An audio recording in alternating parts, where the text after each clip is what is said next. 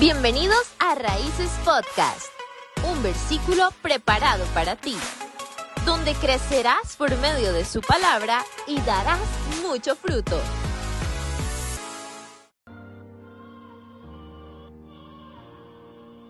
¿Te ha pasado que pasas mucho tiempo preocupado por cosas de la vida?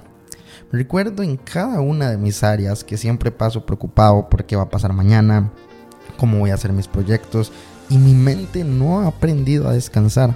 Y esto me recuerda a 1 de Pedro capítulo 5 versículo 7 donde dice, dejen en las manos de Dios todas sus preocupaciones porque Él cuida de ustedes.